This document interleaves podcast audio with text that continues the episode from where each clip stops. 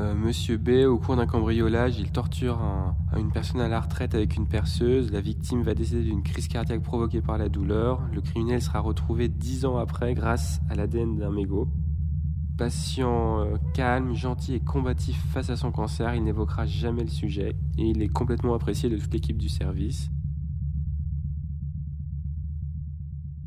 Alors j'ai 27 ans et ça va faire 6 ans que je travaille en tant qu'infirmier dans différents services de, médecine. Ça fait un an que je travaille avec les, patients qui proviennent de, centres de détention. Moi je peux pas dire qu'il y a des patients plus faciles à gérer que d'autres. Je dirais que plus le crime était grand et plus euh, le patient était facile à gérer, respectueux et poli, ce qui est assez paradoxal. C'est-à-dire que la catégorie de personnes que je trouve la plus difficile à soigner, c'est par exemple les dealers, les, jeunes qui vont tout de suite monter dans les tours, qui sont très très nerveux, alors qu'ils sont là parce qu'ils ont vendu du shit, ils ont dealé des choses peu importantes, mais c'est eux qui sont, ils sont nerveux. En plus, le manque de tabac les rend vraiment encore plus désagréables. Alors que le, une, personne bien plus âgée qui a commis de, la pédophilie ou qui a tué quelqu'un, ça va être quelqu'un d'assez calme, euh, assez serein, euh, assez poli, assez facile à gérer. Quand on commence à travailler dans ce genre d'endroit, on a toujours une espèce de, perversité, euh, peut-être un peu malsaine, mais quand même un peu humaine, à vouloir savoir pourquoi le, patient est en prison, qu'est-ce qu'il a fait avant, on ne peut pas s'empêcher.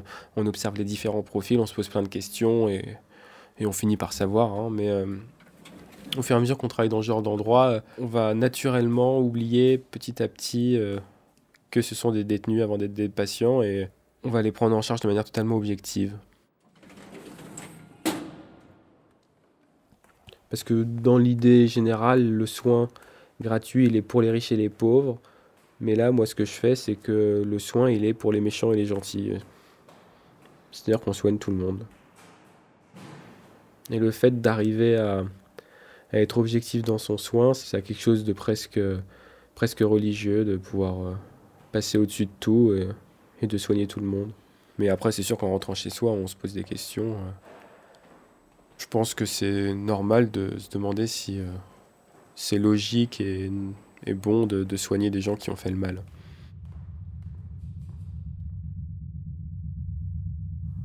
Euh, Monsieur D, c'est un patient médiatique qui se fait passer pour un faux taxi parisien afin de violer et tuer ses passagères. C'est un des rares patients pour lesquels je n'ai aucune empathie et encore moins de sympathie. Mais ça, c'est au-delà du fait d'avoir su son crime, c'est que c'est vraiment quelqu'un qui inspire à première vue le dégoût comme ça. En fait, on ne sait pas quand un patient va arriver ou quand il va repartir. Nous, on doit être prêt à pouvoir l'accueillir à n'importe quelle heure. À n'importe quel moment, il peut partir. Donc, il faut qu'on gère pour que tout soit fait pour lui quand il va partir. Et d'ailleurs, quand le patient a un examen, euh, n'importe quoi, une radio, un geste chirurgical, une consultation, euh, on ne doit pas dire au patient à quel moment de la journée ce sera à chaque fois qu'un patient doit aller partir faire un examen ou un geste chirurgical, il part un petit peu en grande pompe, si on peut dire, ou tout le personnel a un gilet pare-balles, ou, où il y a une escorte d'organiser au préalable. C'est assez impressionnant d'ailleurs. On se met à faire des choses très compliquées, il faut arriver, attendre qu'on nous ouvre une porte, saluer un premier surveillant, attendre qu'on nous ouvre une deuxième porte, qui va nous débloquer une clé qu'on aura après avoir été reconnu par l'empreinte digitale, comme dans un aéroport, hein, pareil. Les affaires personnelles sont scannées. De là, il faut encore passer plusieurs portes, un détecteur de rayon X, donc on passe sous un petit portique. Au début, je vivais ça un peu comme un enfermement, mais en fait, euh, c'est un service où on peut pas vraiment euh, respirer l'air frais. Mais moi, je compare souvent ce service hospitalier comme un, mini vaisseau spatial. Où euh, d'ailleurs, il y a, des, même des hublots sur le toit qui accentuent cette idée, où on est un peu tous enfermés. Et, et je trouve qu'il y a quelque chose de limite convivial et chaleureux. Monsieur O, c'est un patient très ouvert, respectueux, qui purge une longue peine. Il ne supporte pas le fait que son fils de 18 ans soit homosexuel et il l'abat d'un coup de fusil. Il regrette son geste. Ce fusil est habituellement le cadeau fait à son fils quand il devient majeur. J'ai pas à connaître, euh, euh, de par mon statut de soignant, le crime euh, du patient. Malgré ça, le, gros problème, c'est qu'on est on est souvent amené à connaître la raison de l'incarcération parce que ça peut être une personne un petit peu médiatique ou parce que le, patient lui-même va se confier sur son crime ou euh, par mégarde de nos collègues, on va parler et puis la rumeur va se répandre qu'un tel a fait ça et on finit pas toujours par le savoir. Pour moi, c'est pas envisageable de ne pas m'occuper d'un patient euh, parce qu'il ne me plaît pas. Mais je crois que je suis face aussi à un certain paradoxe. Hein. Quand j'étais amené à m'occuper de patients qui pouvaient être en lien avec le terrorisme, j'avais un blocage total, mais finalement, quand euh, je m'occupais de ces patients, j'avais une certaine satisfaction euh, à le faire. C'est la meilleure réponse pour moi au terrorisme, c'est d'être terriblement bienveillant pour quelqu'un qui nous voulait terriblement du mal, et que c'est la meilleure arme qu'on peut avoir contre eux.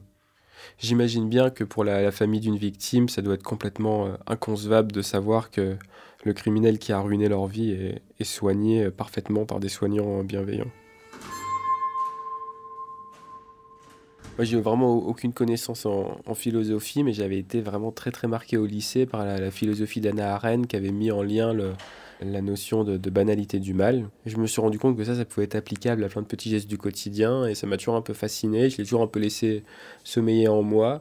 Et là, euh, depuis que je m'occupe de personnes qui sont en détention, je me rends compte que pour certaines, euh, ils n'ont pas du tout cette conscience du, du mal qu'ils ont fait, parce que pour eux, ils ont obéi soit à quelqu'un au-dessus d'eux, soit un complice, soit une pulsion euh, sexuelle ou autre. Ça me permet de me dire que c'est pas de sa faute à lui. C'est pas lui le vrai responsable, c'est qu'il y a quelque chose d'autre en plus qui ne dédouane pas, qui n'excuse pas un geste horrible, mais qui permet pour moi complètement de l'expliquer. Monsieur M, c'est quelqu'un qui a violé deux personnes âgées dans une église. Regrettant son geste, il tente de se suicider en avalant des somnifères. Dans son sommeil, il chute de son lit. Malgré quelques centimètres le séparant du sol, il tombe mal et devient paraplégique. Moi, je me souviens quand j'étais étudiant infirmier, mon truc c'était de m'occuper des, handicapés mentaux, de vouloir travailler dans un foyer d'handicapés mentaux. Et je me suis rendu compte en soignant les, gens qui proviennent de détention, c'est ce qui m'intéresse en fait, c'est de soigner les gens qui sont décalés de la société, qui sont pas dans le même monde que nous. Monsieur B qui supporte pas le départ de sa femme, il l'abat d'un coup de fusil. Sa belle-mère, présente au même moment, subit le même sort. Regrettant rapidement son geste, il se tire lui-même une balle sous le menton. La balle entraînera sa mâchoire, son visage vers l'extérieur, mais il survivra. Il sera opéré des dizaines de fois. La première parole qu'il va dire au moment où il se réveillera, c'est où, est sa femme et ses enfants.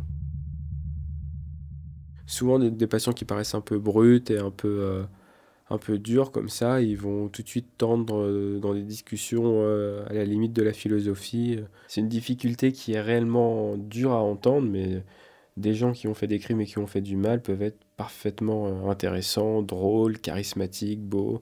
Il y a vraiment du bon à prendre chez tout le monde. J'ai rarement vu un patient où il y avait que du mauvais.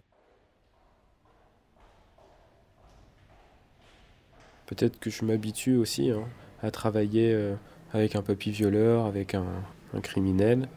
Je m'habitue à travailler à un environnement où il y a des armes. Je m'habitue à ça, mais c'est pas une habitude. C'est pas le fait que je sois blasé, c'est au contraire le fait que je me sois blindé vraiment euh, semaine après semaine. J'ai travaillé à m'habituer.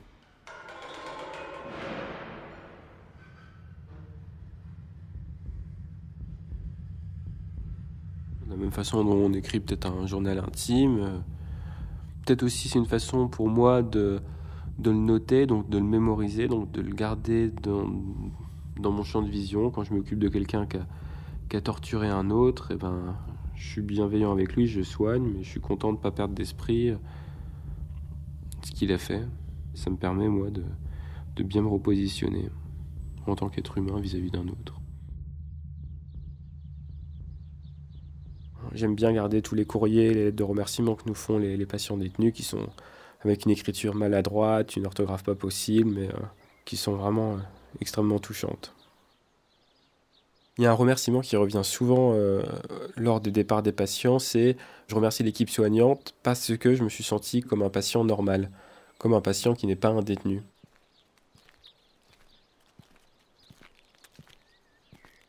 Derrière l'homme qui a fait le délit, l'homme qui a fait le crime, je découvre des, éléments qui rentrent en jeu, qui me rendent la personne terriblement humaine. Et puis la façon, euh, la façon évidente de se mettre dans cette situation, c'est de dire et moi, si j'étais à sa place, qu'est-ce que j'aurais fait? Et bien souvent, la réponse, c'est j'aurais certainement aussi dévié euh, comme il l'a fait lui. Arte. Parce qu'il est comme moi, c'est un être humain. Radio. Il n'y a rien qui me différencie de lui à part son histoire.